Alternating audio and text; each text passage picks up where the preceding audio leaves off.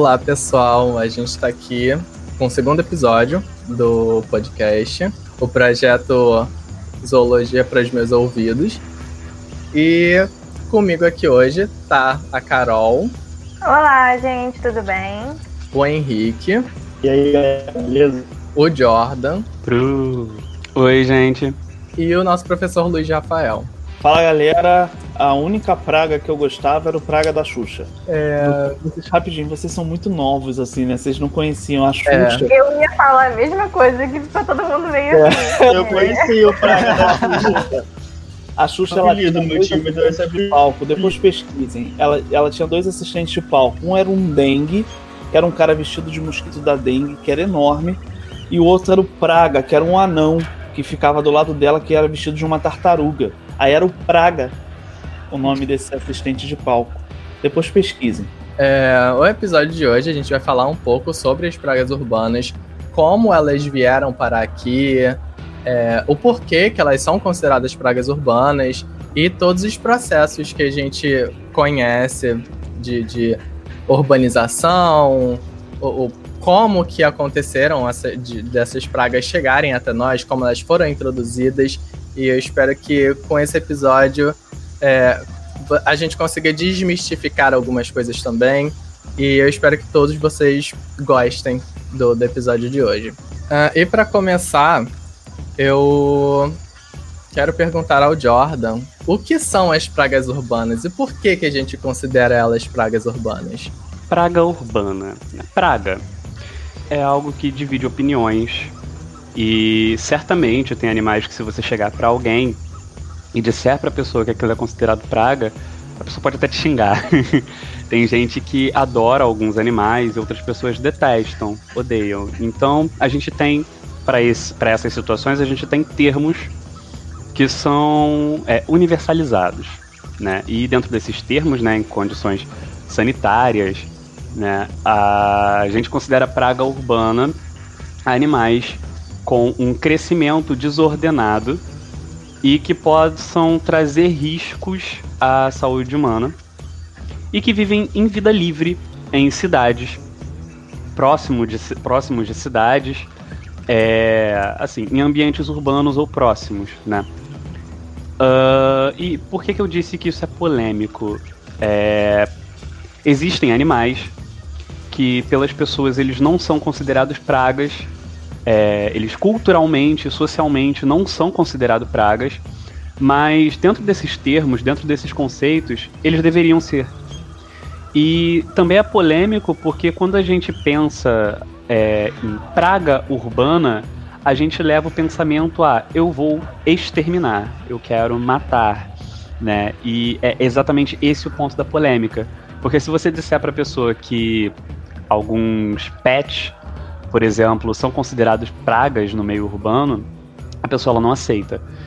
Mas o, o, o conceito em si de praga urbana seria isso: animais com crescimento populacional desordenado, né, animais que conseguem se multiplicar rapidamente e que podem trazer algum risco à saúde humana.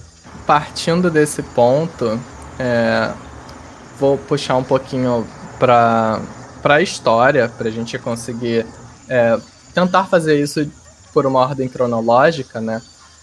É, quando esses animais eles se começaram a ser considerados pragas, quando esses animais se tornaram pragas? Eu acredito que. Acredito não. Isso é, é bem evidente, é bem marcante na história do desenvolvimento das culturas e sociedades que o alavancamento da distribuição de animais considerados pragas e animais com esse crescimento desordenado é, é acentuado a partir do período das revoluções industriais e foi é, motivado, né, o, a distribuição desses animais foi bem impulsionada pela globalização também.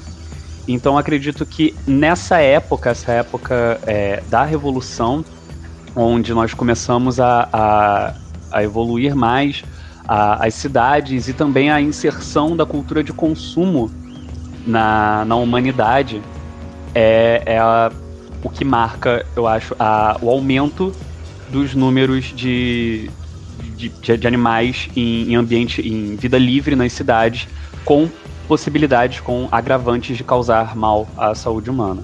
Uma, uma questão nisso, né, que aí é uma questão histórica, porque realmente assim, a Revolução Industrial ela impulsiona a, a formação de urbes, né? E aí a ideia do urbano, porque a gente precisa agora de locais próximo à área industrial em que residam pessoas. E claro, onde eu tenho pessoas, eu tenho ali acúmulo de lixo, principalmente no início dessa revolução que você não tem um saneamento e aí você começa a ter um aumento de pragas. É claro que se a gente volta até mesmo antes disso, com os, os, os estados, né? Porque o, quando a gente pensa no processo histórico né, da, da, da civilização e a gente começa a pensar é, desde mesmo né, das épocas é, antes da Era Comum, né, ou chamadas eras cristãs, a gente vê pragas, né? Quando, quando a gente, por exemplo, a gente pega a Bíblia e lê, a gente tem ali as dez pragas do Egito, né? É isso, assim. É, pragas, elas são, elas podem ter um, um, um, princípio de periodização, elas podem ter uma questão relacionada a um, um descompasso ambiental, mas é claro que quando a gente fala de praga urbana, a gente está falando de algo voltado mesmo para o avanço e para a formação da, da, desse complexo mais é, de cidade, um complexo metropolitano. Agora, algo interessante, né, que se a gente pega até registros históricos da Idade Média, a gente vê o flautista de Hamelin que você tem ali uma pessoa que é contratada para tirar os ratos a partir da sua música, né, a partir de tocar uma flauta. Isso daí foi, se eu não me engano, em, em mil, 1200 e alguma coisa, mil, 1230, se eu não me engano, né, que, que você tem aí a, a retratação dessa época, né, dessa história.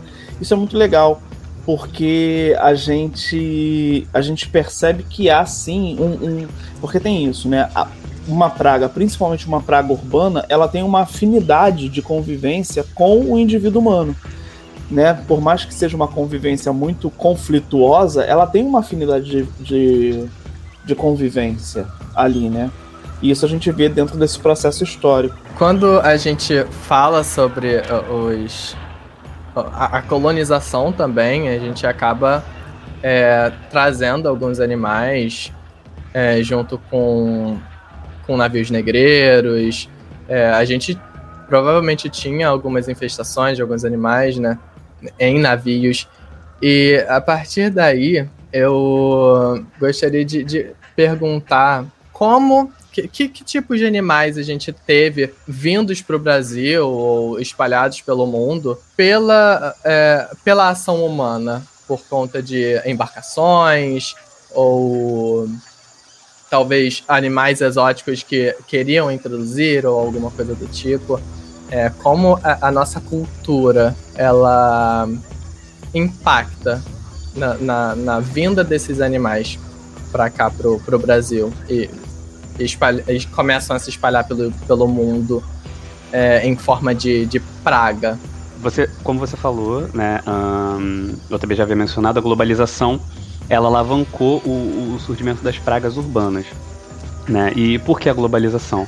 A partir do momento que você tinha barcos andando de um lado para o outro, assim como hoje, por exemplo, eu lembro a, a meu ensino médio, minha professora contar, né, explicar do porquê que um mosquito, um mosquito da dengue não, não é considerado, a dengue não é considerada uma doença é, tão preocupante, por exemplo, nos Estados Unidos, por questão do vetor, né?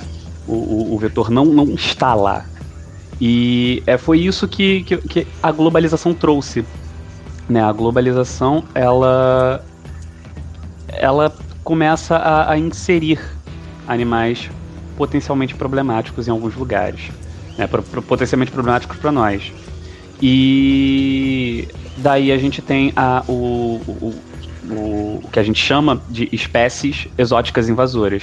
Né? Espécies é, tiradas de um. que não estão no seu ambiente, não, não estão no ambiente em que deveriam estar e acabam causando impactos àquele ambiente. É, exemplos de espécies que não são daqui do Brasil, por exemplo, a gente pode citar o, o, o, o pombo, né? O próprio pombo, ele, o pombo das rochas que a gente vê comumente, bem distribuído, em qualquer lugar tá, e normalmente faz sujeira em cima das pessoas, esse pombo, ele não é daqui.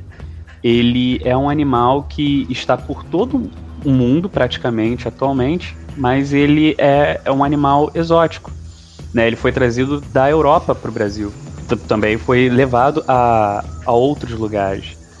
Então, assim, outros exemplos são o, o caramujo africano, que foi trazido para o Brasil na, na intenção de servir de escargot, né? Uh, e eu lembro muito das histórias sobre a colonização também, como você disse, né? É, acho que todo mundo já ouviu o professor dizendo que o, os índios não tinham piolho e eles começaram a ter piolho a partir dos europeus, né? Os europeus quando chegaram nas Américas eles passaram o piolho, o, o, o índio começou a ter piolho, o índio começou a ter cárie, né? Algumas doenças elas foram levadas da Europa para outros lugares. Isso acontece como você explicou, através dos navios, hoje em dia os aviões, né?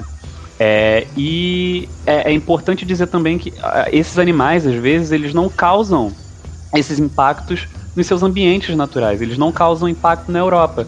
Mas a mudança das condições ambientais desses animais, a partir do momento que eles passam de um local para o outro, eles podem é, é, essas questões sanitárias elas podem sofrer mudanças. Esses animais eles podem ser prejudiciais.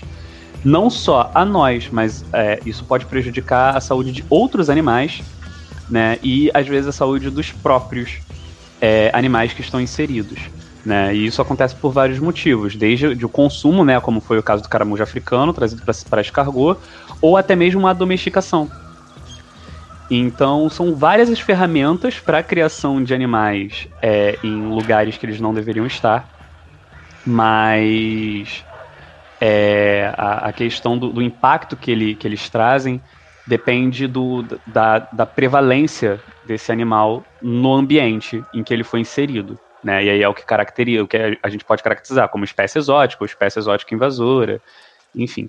É, você falou da questão dos Estados Unidos e eu lembrei que a minha professora de, de parasito, ela inclusive teve que voltar para o Brasil porque ela foi para os Estados Unidos, estava com dengue, começou a sentir os sinais e os médicos lá não sabiam identificar o que ela tinha.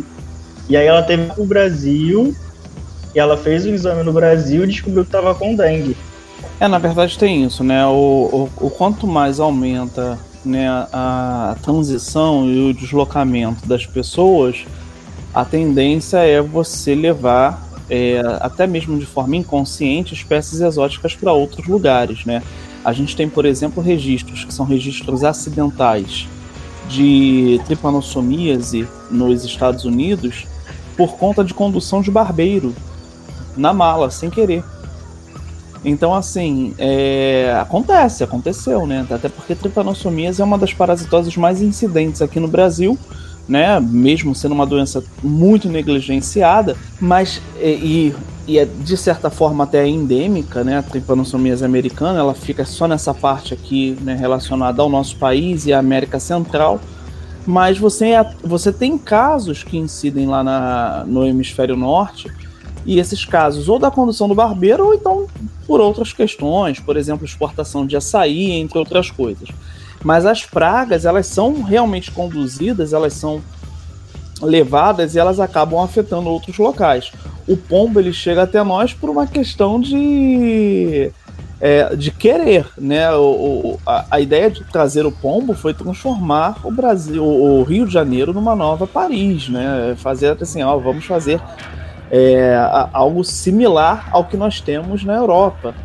Né? E realmente ficou totalmente similar. Né? Você olha a Cinelândia hoje, está cheio de pombo lá.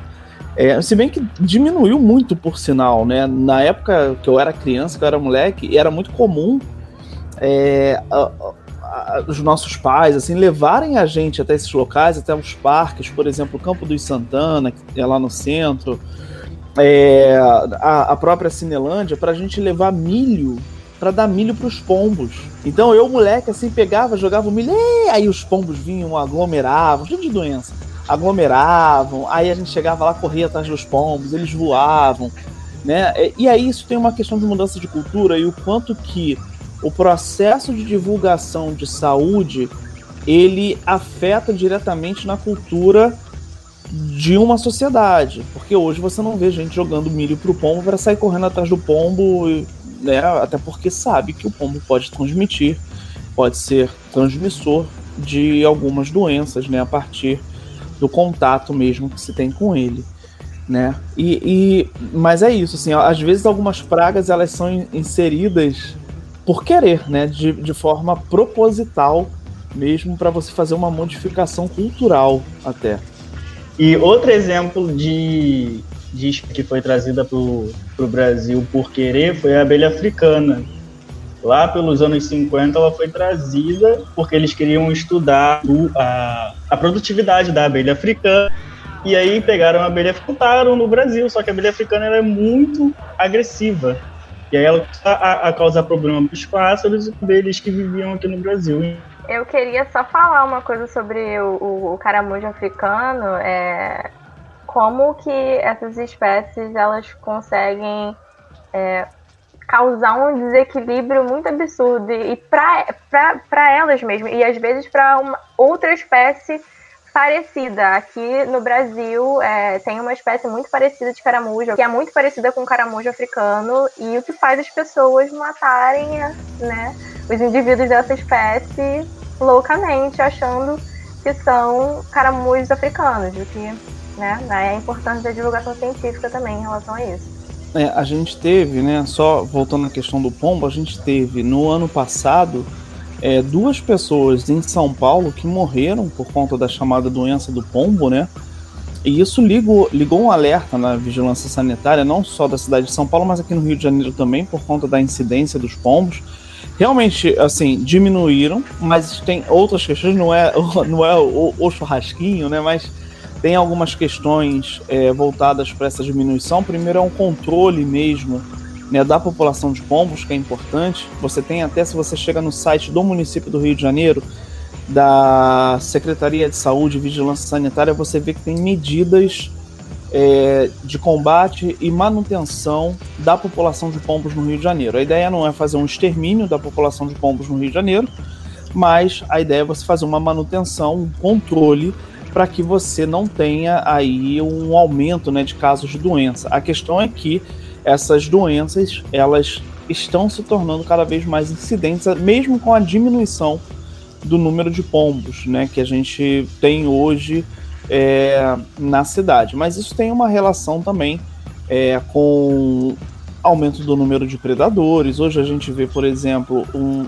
dentro das áreas urbanas, né, um quantitativo de, é, de falconiformes aí, né, caçando alguns pássaros e inclusive pombos né, entre outras coisas assim. Você tem, por exemplo, a diminuição desde a década de 80 para cá de pombais, porque antes você tinha isso, pessoas que gostavam de fazer essa essa não a criação, né, mas de colocar locais que pudessem servir o pombo comida, entre outras coisas. Então, isso tudo são medidas que foram feitas para realmente é, reduzir essa população de pombos na região. Foi, foi importante o dito do, do, do Henrique sobre a abelha africana, porque me lembrou é, de, de reforçar né, o quanto que, que, que é perigoso a, a, inserção de certos animais, até mesmo por questão da diversidade biológica do local.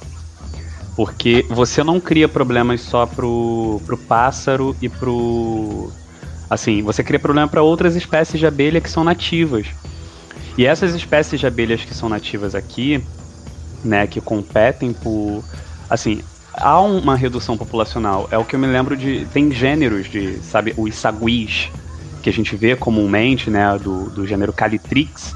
Né? Algumas espécies que a gente tem aqui no, no, Rio de Janeiro que a gente vê, elas também não são daqui, elas não são endêmicas, elas sobrepõem a população de saguis que são endêmicos. Então, o, que, o que acontece nessa competição, às vezes, é uma perda de, de, diversidade biológica. E outra questão também sobre essa inserção de animais de outros lugares é o, o, o, a própria, o próprio tiro no pé, né? Porque eu me lembro também do, dos agricultores que, que fazem controle de, da população de pulgões com joaninha. E aí eles colocam a joaninha, só que o crescimento de joaninhas também é muito grande e sobrepõe ao de, de presas, né? Para quem não sabe, a joaninha é predadora do pulgão. Então, se todo mundo pensava que a joaninha era herbívora, ela não é. Ela come o pulgão, né? E assim, o que acontece depois de você fazer esse descontrole todo é que tem um número maior de, de, de predadores para o número de presas e a própria isso leva à própria extinção daquele daquela espécie ali naquele meio que você colocou.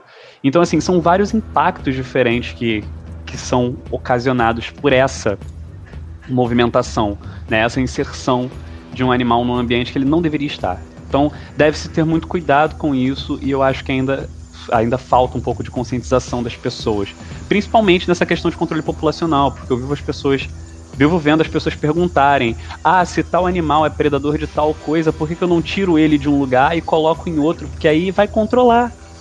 E, gente, não controla. Você pode estar causando mais impacto. É, e você pode acabar distribuindo, acabar, né, criando uma, uma nova, um novo problema, um novo problema de saúde, né, uma nova questão sanitária para ser trabalhada. Então, é uma, uma parada de conscientização porque tem a praga tem relação à explosão populacional de algum indivíduo. Você pode ter pragas que não são nem colocadas na, na região, mas são indivíduos próprios que residem naquela região e por conta de um desequilíbrio eles simplesmente explodiram e aí acabaram afetando todo o processo de regulação é, dentro de um ecossistema que você tinha ali naquele ponto, né? Então é claro que quando a gente fala de praga urbana tem uma relação é, tanto com, com a implantação de espécies que não são típicas, mas também em relação a algo que provavelmente a gente vai falar à frente, que é a invasão do, do ambiente natural daquele animal, né? Mas é isso, é um processo de explosão populacional. Aconteceu alguma coisa, desregulou alguma coisa que permitiu que uma população aumente. E aí tem isso, né? O, quando o Jordan fala que a questão da praga ela é até subjetiva dentro de uma cultura, isso tem relação também com o que é o indivíduo que está aumentando. Por exemplo, né, a gente tem, é, enquanto um gafanhoto né, dentro de uma população em manutenção não é praga, quando essa população explode, ela vira praga. Né? A praga que a gente teve agora das nuvens de gafanhotos ali que eliminaram uma série de, de plantações na Argentina, né? Aquilo só virou praga por conta da explosão do indivíduo. A gente tem aí, então, dois tipos de classificação de praga.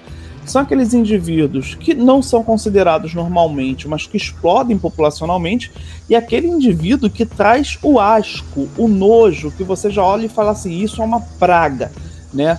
É muito. Para você, por exemplo, classificar um gafanhoto como praga, você bota aí 100 gafanhotos no mínimo. Para você classificar uma barata como praga, você bota uma barata. Aquela parada, se acontecesse a explosão de joaninhas, ninguém ia reclamar de ver um monte de bichinho bonitinho vermelho, vermelho e preto. Até ela começar a entrar no seu ouvido enquanto você dorme, entrar na sua casa, no seu nariz. Que a gente vê muito direto de formiga, que outra espécie que é considerada praga, formiga no ouvido, é muito comum.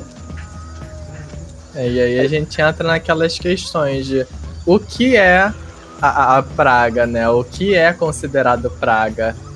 É, o, o, o, o quanto a, a questão de ser maléfico ao ser humano a gente vai levar em consideração para considerar aquilo praga. Isso é realmente relevante ou na realidade os as pragas são só aqueles que estão incomodando ali na hora, sabe?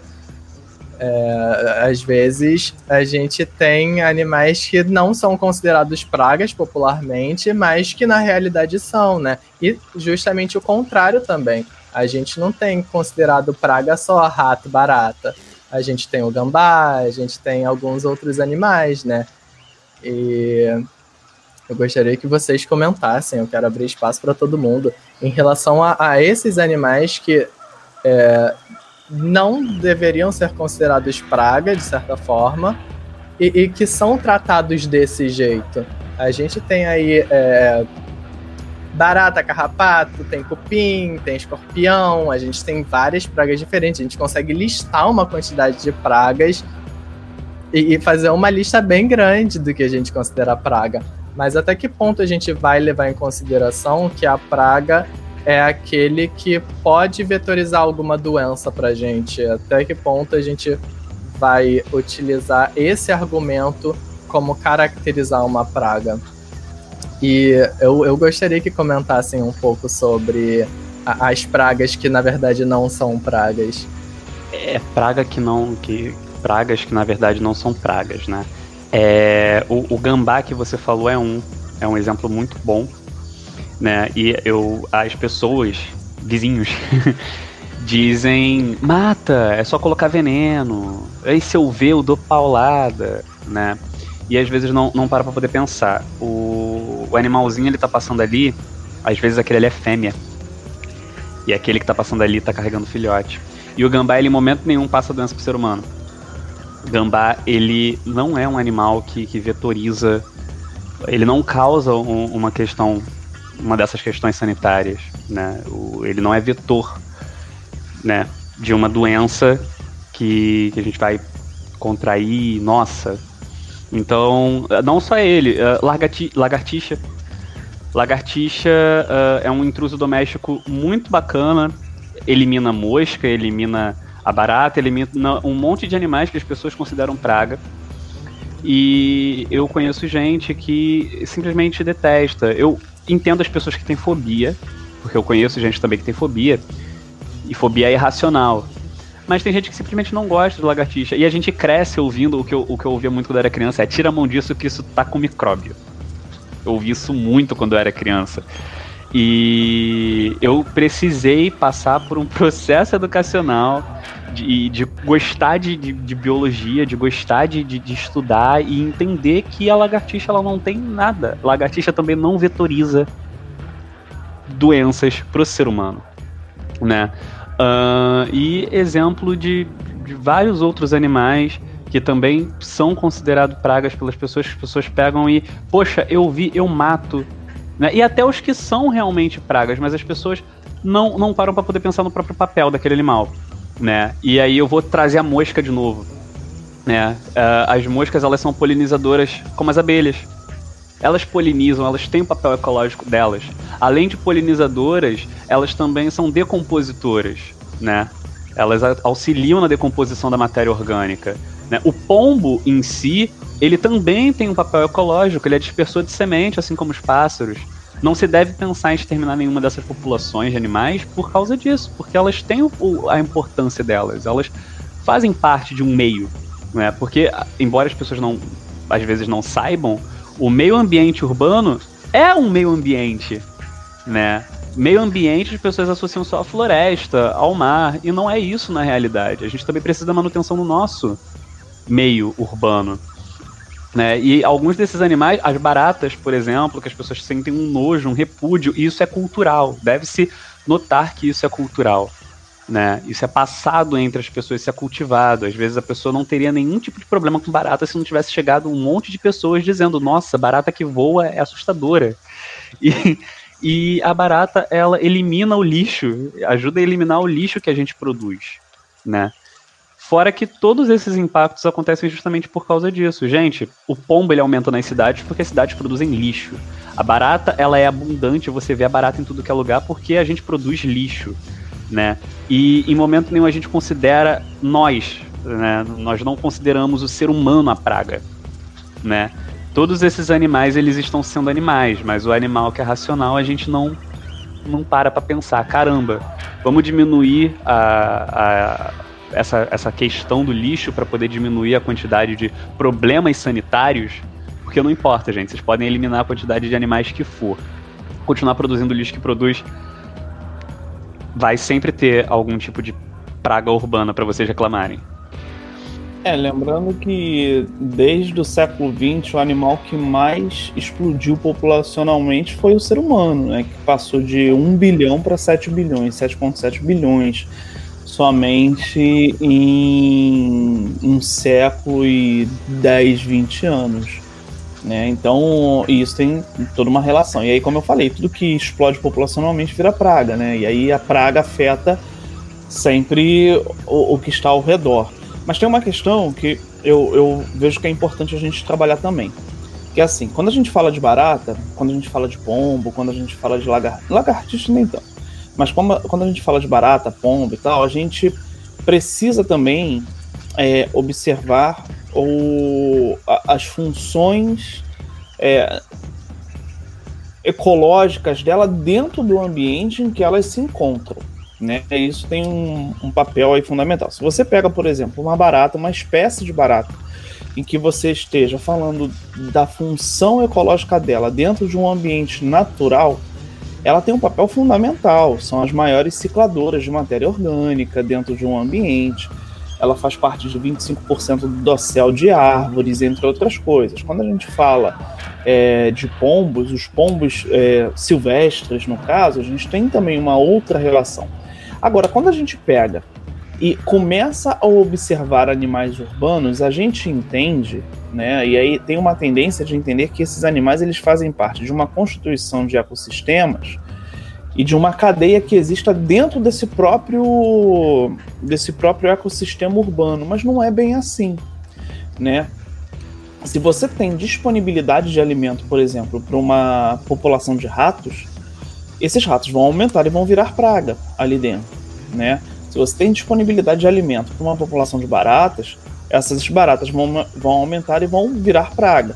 Enquanto dentro de um ambiente natural, baratas de espécies desses ambientes naturais, porque hoje a periplaneta americana ela é praticamente restrita urbana, né, ou peridomiciliar. É, as outras, no caso, né, o, o, o que está na floresta, o que está dentro dos ambientes naturais, ali elas vão ter uma função importantíssima ecológica. Dentro do, do ambiente urbano, urbano, às vezes não. E aí tem essa relação da gente chamar de praga aquilo não só que nos afeta, mas aquilo que não tem uma função é, estabelecida dentro desse ciclo de matéria. Foi muito bom você ter falado de lixo, né, do acúmulo de lixo, e realmente eles auxiliam muito né, nessa, nessa decomposição do lixo, mas, mesmo assim, eles também são vetores. Dentro desse lixo, a barata ela tem contato com uma série de bactérias. E aí é colocar numa balança, por exemplo, vem cá, qual é a prioridade aqui, né? É a gente ter uma ciclagem de lixo ou é a gente impedir que essa barata ela leve essa doença para algum indivíduo, né? Barata em hospital, por exemplo, é perigosíssimo, né? A gente vê a barata dentro de casa, a gente fica, assim, não vou falar que a gente fica de boa, né? Mas, ok, tá dentro de casa. Agora, barata em hospital é perigosíssimo. Ali tem um, é um ambiente altamente controlado em relação à higiene e quando aparece é um problema. Né? Então, a, a questão da praga ela tem uma, uma relação também do ambiente onde o indivíduo está e tem um porquê para ser chamado de praga. Né? Não, não é algo é, que ela tenha uma função ecológica real ali dentro. Às vezes não tem. Eu lembro que quando eu estava na, na universidade eu tinha um, um veterano, né, que toda hora falava assim, cara, por que, que existe pombo? Onde eu, onde eu fiz a universidade tinha muito pombo, né? E ele fala assim, cara, para que, que existe pombo? Porque realmente, quando a gente observa dentro do, do complexo urbano, ele tem até alguma função. Mas será que essa função realmente é fundamental para nós aqui? É, ou, ou não? Na verdade, é um. O, o que na verdade é, né? É um. É, é algo assim que na boa, poderia passar sem, até porque ele não é natural da nossa região. Né? Então tem isso também, né? Essas pragas elas não tendem a ser naturais e aí por conta disso não tem uma função real ali. É, e a gente também tem que levar em consideração que a, a gente, como nós propiciamos é, o, o, aumento desses animais aqui, a gente tem que estar sempre atento ao, a nossa cultura de, de consumo, da nossa produção de lixo, que é algo é, é, muito grande, desde muito tempo. E talvez, de certa forma, esses animais acabem sendo benéficos para a gente de, de, aqui no, no, meio urbano, porque acredito que as baratas elas acabem tendo uma função de, de comer o nosso lixo, né? Então elas acabam comendo e diminuindo em, em, em partículas menores para os decompositores poderem é, decompor de fato toda aquela matéria orgânica. Então ela acaba assumindo uma determinada função, né? Ela acaba tendo uma função aqui no perímetro urbano que ela não teria na natureza. Então ela pode adquirir novas funções estando inserida em, em determinados espaços, diferente do que ela já tinha antes. E nesse caso nem é tão diferente assim, né? Porque ela na natureza também pode servir como. É, de, ela também é detritívora. Então ela consome restos de matéria para diminuir para que os decompositores possam é, terminar com aquela matéria ali, né? Possam transformar em, em, em outra coisa. É, e a gente tá passando por um período agora de muitas queimadas, tem é, um, uma quantidade enorme de agrotóxicos sendo é, aprovados, a utilização desses agrotóxicos sendo aprovado pelo, pelo governo, enfim. E eu queria saber se isso é um fator que também pode propiciar é, a chegada de novos agentes, a chegada de novos, novas pragas, porque a gente está degradando o ambiente, né? A gente está sofrendo. Agora teve a queimada nos pantanais. E é, é, provavelmente muitos animais vão ser afetados de muitas maneiras diferentes, todo um ecossistema sendo afetado. Isso pode acabar trazendo algum tipo de nova praga e, consequentemente, algum novo patógeno pra gente? Isso entra exatamente no que o professor comentou após, o, após a minha fala. É, Gente, o, o, o problema do, do animal não é ele no ambiente natural dele. O problema são as coisas que nós fazemos. E aí foi citada a doença de Chagas, né? Vou falar sobre a origem das Chagas. Gente, é, eu vou puxar a sardinha mesmo, vou puxar saco. O professor que me deu a disciplina de parasitologia tá entre nós, foi o Luiz Rafael. Então ele não vai me deixar mentir quando eu disser que o, a explosão dos surtos de Chagas no Brasil e o os casos de, de, de, doença de Chagas no Brasil serem tão frequentes é relacionado à perda do habitat do barbeiro. O barbeiro, ele é um animal que fica lá na floresta, tranquilo, né? A partir do momento que começaram a, a desmatar as florestas e erguer casas e fazer ambientes propícios à proliferação do barbeiro, que eram aquelas casas de barro, né? Um, que, as pessoas faziam, que não tinham condições de, de fazer concreto, de, né? Uh, isso tornou o ambiente propício a essa zoonose, tornou o ambiente propício à doença de Chagas. Então é, é, exatamente esse o grande problema. Quando a gente modifica o ambiente, quando a gente tira o, o animal do ambiente natural dele, seja para poder inserir na outra parte do mundo, seja aqui no Brasil mesmo, mas você já tira, tira ele da floresta que está do lado da sua casa, do lado da sua cidade, e permite que ele entre no seu ambiente, é o momento onde ele se torna um problema de saúde. Né? Então é, é isso que, que eu queria que quem está ouvindo a gente, você que está ouvindo a gente, vamos pensar, né? O, o, verdadeiro problema é o animal, a gente tem que exterminar o animal ou a gente tem que tomar cuidado com as ações que a gente tem. Como, por exemplo, tacar fogo no, no, numa floresta para a gente poder extrair depois a madeira, para a gente poder usar aquele lugar para agropecuária, né? O que, que, que a gente está fazendo com os ambientes de animais que podem transmitir para a gente alguma zoonose? Né? A gente está acabando a, as queimadas, o, o, uso de agrotóxico também. O, o agrotóxico ele é interessante porque ele se acumula no organismo daqueles animaizinhos que comem o, as, é, o, o verde, né? O, existem animais herbívoros que têm contato com esses alimentos cheios de agrotóxico e isso vira um, uma cadeia, né? E eles vão, vai, isso vai progredindo organismo a organismo E o último organismo a, a, consumir pega a maior parte desse agrotóxico, a parte que o animalzinho pequeno não pegou. O que comeu primeiro não pegou, mas o terceiro a comer vai ter mais agrotóxico no seu organismo do que aquele, né? Por questão da, pelas questões da digestão, do, do metabolismo desse, dessa energia. Então, é, isso tudo que a gente faz com, com o ambiente é o que causa é, o surgimento de, de, de, zoonoses, é o que causa o surgimento de doenças. Então, o, o, o, pom, o próprio pombo, ele não era problema enquanto ele era um animal silvestre ou enquanto a população dele estava controlada nas cidades, né? enquanto as cidades não eram tão desenvolvidas. A forma como a gente urbanizou o mundo é que fez a população de pombos disparar. E aí a população de pombos disparou, e aí a gente tem criptococose, a gente tem doenças transmitidas por pombo. A mesma coisa a barata. A barata ela transmite doença porque o nosso lixo é problemático, né?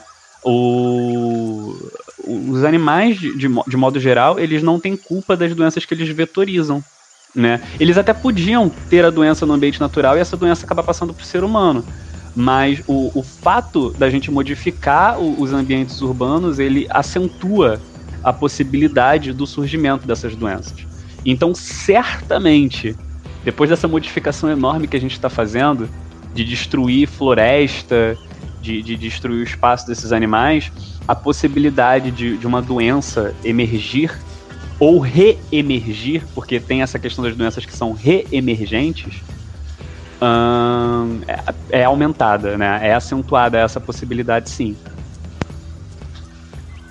É, tem isso. Eu estava conversando com a coordenadora da, da Estácio de Castanhal, no Pará. Ela trabalha com leishmaniose né, que nem é a doença mais incidente lá, né, a parasitose mais incidente, né, ali a gente tem casos de tripanossomíase bem mais incidentes por conta do açaí, e a gente estava conversando sobre isso, né, o, dessa reincidência de, de casos de parasitoses que antes estavam até em declínio, né, a gente tem, por exemplo, no quadro de malária, que a gente tinha até 2016 um decréscimo contínuo que chegava a quase 100 mil casos por ano, porque a proposta era chegar a 2019 com 100 mil casos por ano. Desde 2016 os casos não diminuem mais, a tendência é aumentar, chegando a cerca de 300 mil casos de malária ano. Em tripanossomias, a gente tem uma outra questão envolvida que está relacionada ao seguinte: além de você invadir a área do barbeiro, você cria pontos de plantação de palmeiras para você então ter o açaí.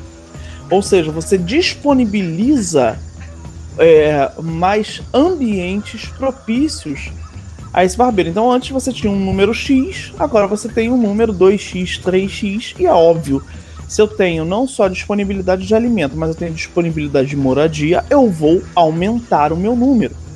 E hoje, a maior taxa de transmissão de tripanossomíase lá no Pará, se eu não me engano, 89% das tripanossomíases, elas são obtidas através da ingestão de açaí e não do barbeiro defecando no rosto da pessoa ou em outra parte do rosto da pessoa. É, e isso, por quê? Porque o barbeiro tá nessa palmeira, você pega, colhe, tritura o açaí, você acaba triturando o barbeiro também, mas não faz o processo de pasteurização e acaba é, até mesmo distribuindo isso para outras regiões. Né? Então, quando a gente está no Rio de Janeiro, se a gente está tomando lá aquele nosso açaí, se a gente não sabe a proveniência do açaí, a gente vai, pode ter um problema sério aí, né? Até porque é isso, né? Doença de Chagas, quando você não tem a fase aguda, ela vai ficar crônica em você por até 40 anos, né? Então, você vai descobrir depois quando você já quase estiver morrendo de doença de Chagas com um coração chagásico enorme. Então, parafraseando, uma... parafraseando, você pode estar com a doença agora e você não sabe. Você não sabe, pois é. É, é o que eu sempre falo nas aulas de parasita. Oi? Eu acho que isso me lembrou um caso, 2017, 2016, que o pessoal até parou de, de beber caldo de cana por causa que bebeu caldo de cana com, com o tripama e morreu com a doença de Chagas. porque o barbeiro estava lá no, na cana que foi triturada e ela bebeu o suco. Isso ficou muito, acho que passou na televisão, ficou muito, o caso ficou muito famoso. O pessoal parou de beber Sim. caldo de cana E a pessoa, disso, ela teve-. Sim, a pessoa ela teve, na verdade, a manifestação aguda do sintoma. Agora, a gente não sabe quem bebeu e foi assintomático. E só vai descobrir isso depois de muito tempo. Né? E aí é, a gente precisa realmente ter, né, já que a gente está falando de, de praga, né? A gente precisa ter um sistema de rastreio disso, né? Não só das pragas, mas dessas parasitoses. E por isso que o SUS é necessário e fundamental. Né? Então é importante e aproveito até o, o ensejo aqui para falar defendo o SUS. É importantíssimo para nós. E, e sobre a doença de Chagas, é, é, é interessante ver como a profilaxia mudou, né? Antigamente era de uma forma, as casas de barro e, e tal, e hoje em dia a transmissão tá alta de novo, né? Que antigamente já tinha baixado a porcentagem, e hoje em dia de uma forma diferente, uma transmissão diferente, que já muda 100% a profilaxia, né? Que o pessoal nem tinha noção que, que era possível isso, né? Pelo, pelo caldo de cana, o pessoal que gosta de caldo de cana, gosta aí de um açaí, não sabe de onde vem. Pois é. E isso me faz pensar que como o ser humano faz coisas maravilhosas, né? Porque uma doença que que era tido inseto que morava no carro, agora hoje em dia vem no suco, vem no açaí, tá lá de boa tomando açaí, pá. E aí, agora, eu quero abrir espaço, não pra gente falar desses animais que a gente sempre vê por aí como pragas, desses animais que a gente tá com medo o tempo todo, mas falar sobre além desses animais, além dessas pragas que todo mundo conhece, esses animais que a gente gosta tanto e na realidade ninguém nem pensa neles como praga. É algo que você olhar tá, tá extremamente distante. Então eu, eu queria que a gente abrisse espaço para esses animais chegarem agora. E eu sei que o Jordan está morrendo de vontade de falar sobre isso. E eu gostaria que você iniciasse essa conversa.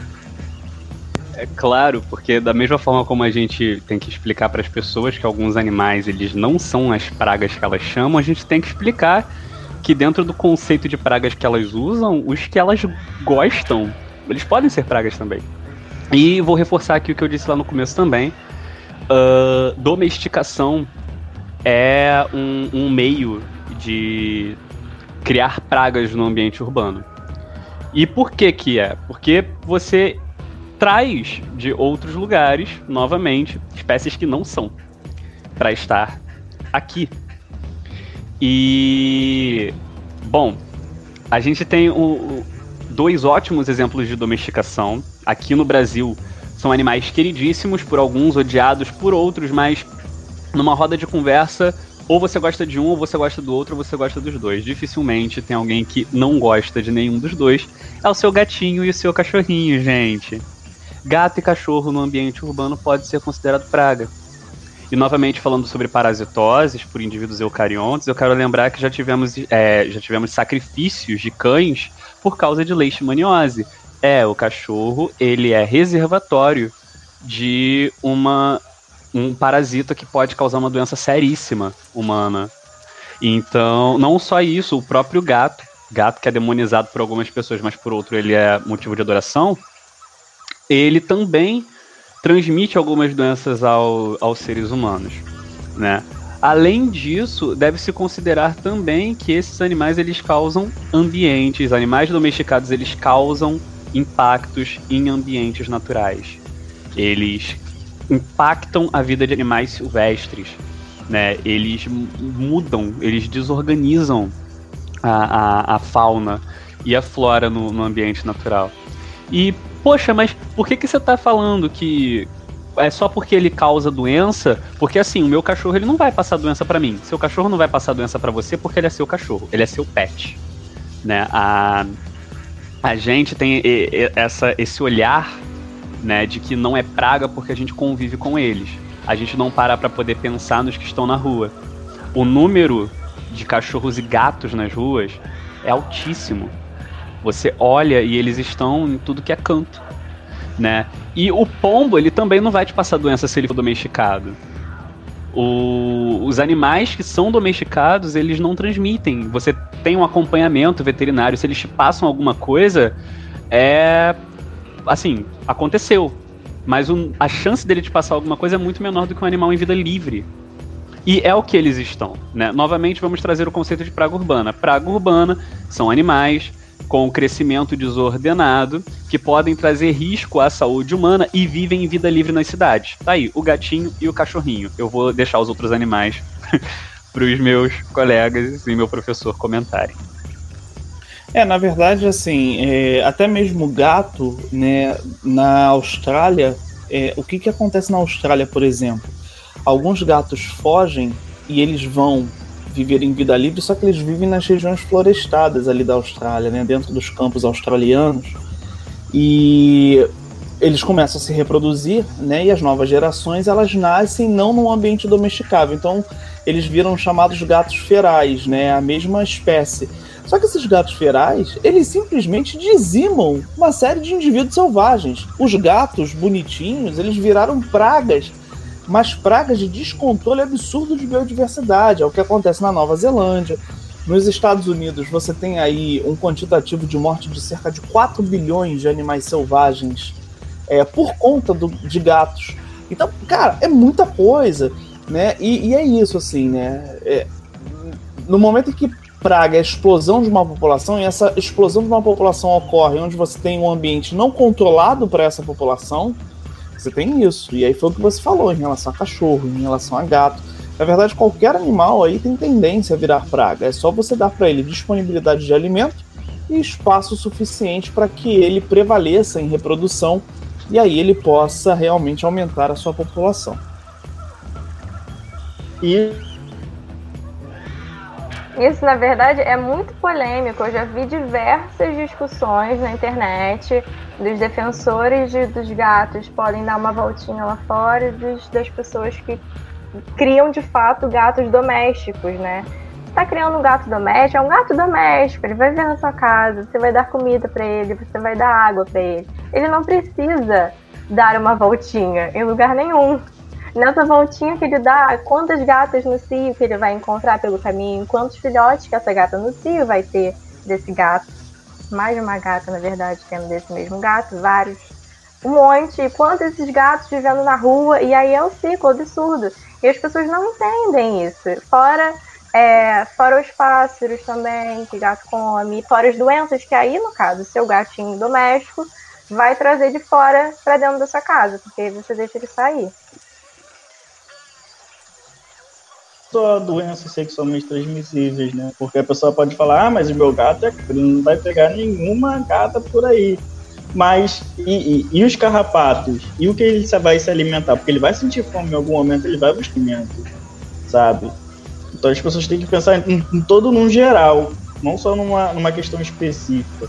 E porque o, o, o tem uma peculiaridade, peculiaridade que ele mata por diversão, para treinar. Ele não mata só quando ele. Por isso que ele causa um tão grande. Tá. É... E a gente tem que lembrar também, é, em relação a isso que o Henrique falou, que existem estudos que mostram que os felinos matam por diversão, de fato. E quando a gente vê um gambazinho ali na rua, nós matamos o gambá. Sendo que o gambá tem um papel importantíssimo, né? E os gambás, além de serem dispersores de semente, eles eles controlam algumas outras, algumas outras pragas, como os escorpiões, porque existem espécies de gambás que comem escorpiões. Então a gente relativiza muito o que é praga de acordo com os nossos gostos, quando na realidade o gatinho que a gente tem na nossa casa é muito mais praga que o gambá que tá ali na rua. Então. É, na, e, e, na verdade, assim, o gambá ele não é praga, né? Ele ainda não tem uma proliferação de praga. O que acontece é isso. É, por exemplo, onde eu moro tem um bosque, nesse bosque tem gambá. Mas o gambá, ele é daqui desse bosque mesmo. Antes de ter um condomínio, ele estava aqui. Pragas somos nós para eles, né? É, se ocorrer uma explosão populacional, que não vai acontecer, porque tem isso também, né? Se fosse um bicho bonitinho, tava, tava todo mundo alimentando, e aí sim explodir, que é o que acontece com o mico. Né? O Jordan falou do Calitrix, o Calitrix tá aqui. Galera, poxa, para o miquinho, tá todo mundo dando bananinha, todo mundo dando não sei o que, blá. É óbvio que vai ter uma explosão aí em relação a isso. E a gente, por exemplo, tem é, um, um dos, uma das diversas espécies de plasmodium que são é, causadoras de malária, que as, algumas são até restritas a, a, alguns primatas não humanos, a gente teve no ano retrasado o transbordo para um indivíduo humano, né, que não era comum do ser humano, mas transbordou para o ser humano. E isso veio do mico. Né? O mosquito foi, picou o mico, depois picou o cara e o cara ficou. Né? Mas é isso, o, o, gambá não. Você olha pro gambá, ele não é um bicho bonito, né? Ele é esteticamente bonito, né? Ele é, tem um pelo disforme, uma cauda longa, parece um rato gigante. E aí, com isso, ninguém vai ficar dando comida pro gambá, né? E aí, por isso, ele. Eu acho que a possibilidade do gambá virar uma praga é muito pequena, né? Da mesma forma que, que a gente tem assim outros animais que não são tão problemáticos, né? E aí a gente claro, tem que colocar assim, animais maiores, né? Não pequenos, porque rato é uma praga, como a gente sabe. É, mas a possibilidade dele vir a ser uma praga eu acho muito pequena. É, essa questão da, é, questão da alimentação também, né? Porque quando a gente alimenta muito uma espécie, algo aquilo e ela vem buscar esse alimento. Esses dias eu vi um vídeo de um amigo meu que foi na Tijuca os coatis começaram a perseguir ele, querendo alimento, querendo comida, querendo que ele dê comida. E só pararam de perseguir quando ele jogou um pedaço de pão, porque ele tem medo. E isso é um problema frequente na Índia, né? Porque as pessoas adoram os animais e aí dão comida, dão presente para os animais, e os animais acabam invadindo as casas das pessoas pra, em busca daquele alimento, aquele alimento fácil. É, e aí a gente acaba vendo que na realidade toda essa problemática das pragas estão associadas aos humanos e não aos animais.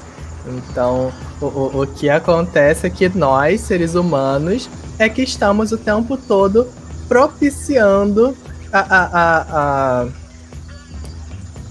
a, a inserção as condições para nossa é. infecção. As Exatamente. Estamos dando condição para que as coisas aconteçam conosco. Como foi o caso, por exemplo, ótimo falar disso, porque a gente está passando por uma pandemia agora por causa disso. Nós damos condições das coisas acontecerem pra, com a gente.